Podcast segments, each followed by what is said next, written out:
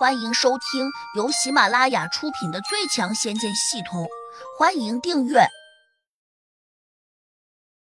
第十九章：龙游浅水栖鱼虾。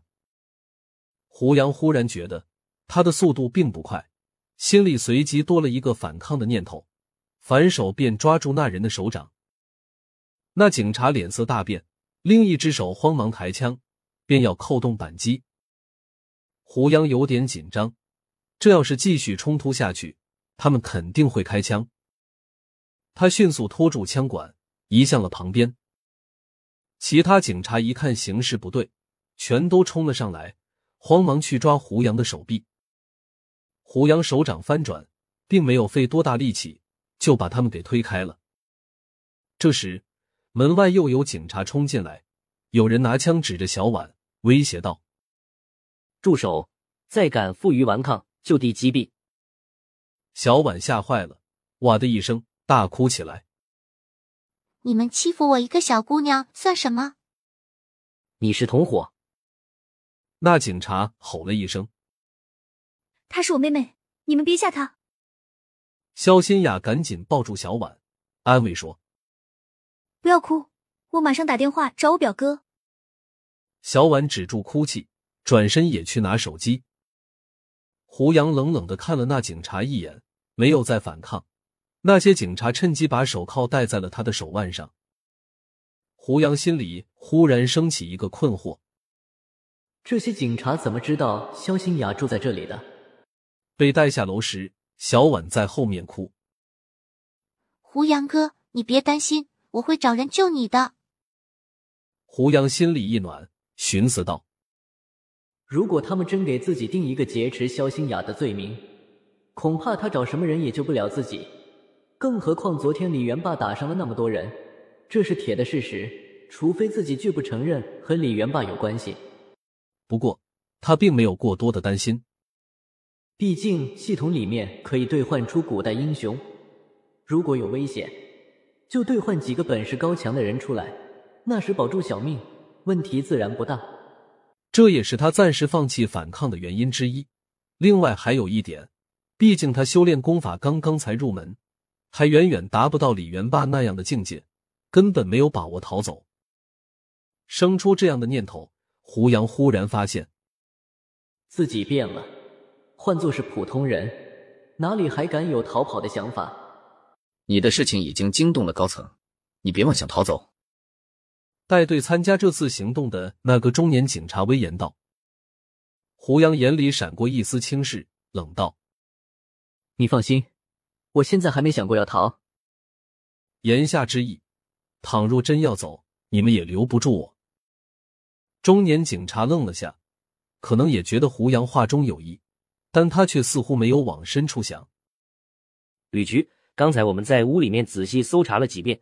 并没有发现他那个叫李元霸的同伙，也没有找到那件金丝甲。旁边一个警察汇报说：“行，收队，抓住了主谋，不怕他不回来自投罗网。”顿顿，他又看向了肖新雅，客气的问：“你没有受到伤害吧？”“没有，警官同志，我没有被绑架，这是个误会。昨晚是我自己愿意来这里的。”肖新雅赶紧解释。你可能担心受到劫匪的报复，所以才这样说。从昨天锦荣大酒店提供的监控看，那个诡异的少年身手太厉害了，你肯定受到了惊吓。这个姓吕的警官全名叫吕军，他用手指住还想辩解的肖新雅，转回头冷冷的盯住胡杨，说：“先带回去。”被他们押着走上警车时，胡杨忽然看见了不远处有两个熟悉的面孔。这不是林欣和他母亲许丽吗？林欣的额头上还缠着一块纱布，神情冷漠。他看向胡杨的眼神充满了恨意。许丽的眼中却露出了一丝得意。胡杨顿时明白过来，多半是林欣报的案，也只有他知道肖新雅昨晚住在自己家。到了看守所，吕军对一个警察交代。姓胡的那小子有点嚣张，先让他吃点苦头。是，头。胡杨随即被推进了一个闹哄哄的牢房中，里面关着二十几个囚犯，其中有好几人长相很是凶恶，围在一个鼻梁上有处刀疤的汉子身边。刀疤男大马金刀的坐在一张单独摆放的铁床上，翘着二郎腿，吹着口哨，显得非常高傲。胡杨脑中系统忽然增加了一个数值，来自李莽牛的轻视加一百五十五。李莽牛是谁？莫非就是这个刀疤男？牢门咣当一声就关了回去。推他进来的两个警察均露出了怪异的笑容，其中一人还不怀好意的看了他一眼，说：“希望你一会儿还能站着走出来。”另一边蜷缩着的囚犯，个个都用同情的目光望着他。胡杨顿时明白过来，那个刀疤男是这里的狱霸。他可能已经得到了警察的授意，准备教训自己。果然，那两警察刚刚消失在转角处，刀疤男冲胡杨勾了下指头：“过来。”如果昨晚修炼功法没能突破，胡杨可能多少会感到害怕，但现在不一样了，他心里只是有一些不安。毕竟现在他心里也没底，虽然自己的功力有了一定的长进。但还没有到那种可以蔑视这些监狱恶霸的地步。他站着没动，当中一个瘦高个突然就咆哮起来：“你是不是聋子？我们老大叫你立刻滚过来！”说着，这家伙摩拳擦掌的走向了胡杨，还未走到，腿已经抬起来了，一脚便蹬踏了过来。胡杨看在眼里，觉得他的速度不快，马上抬起手掌。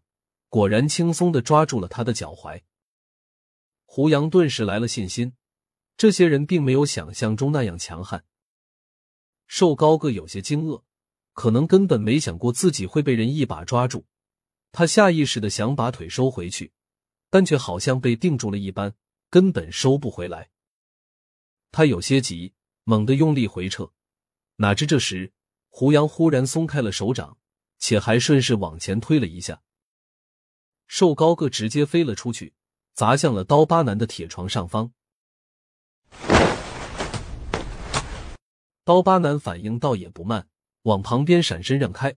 瘦高个顿时狠狠的砸在了墙上，然后弹回来，滚落到地上。本集已播讲完毕，请订阅专辑，下集精彩继续。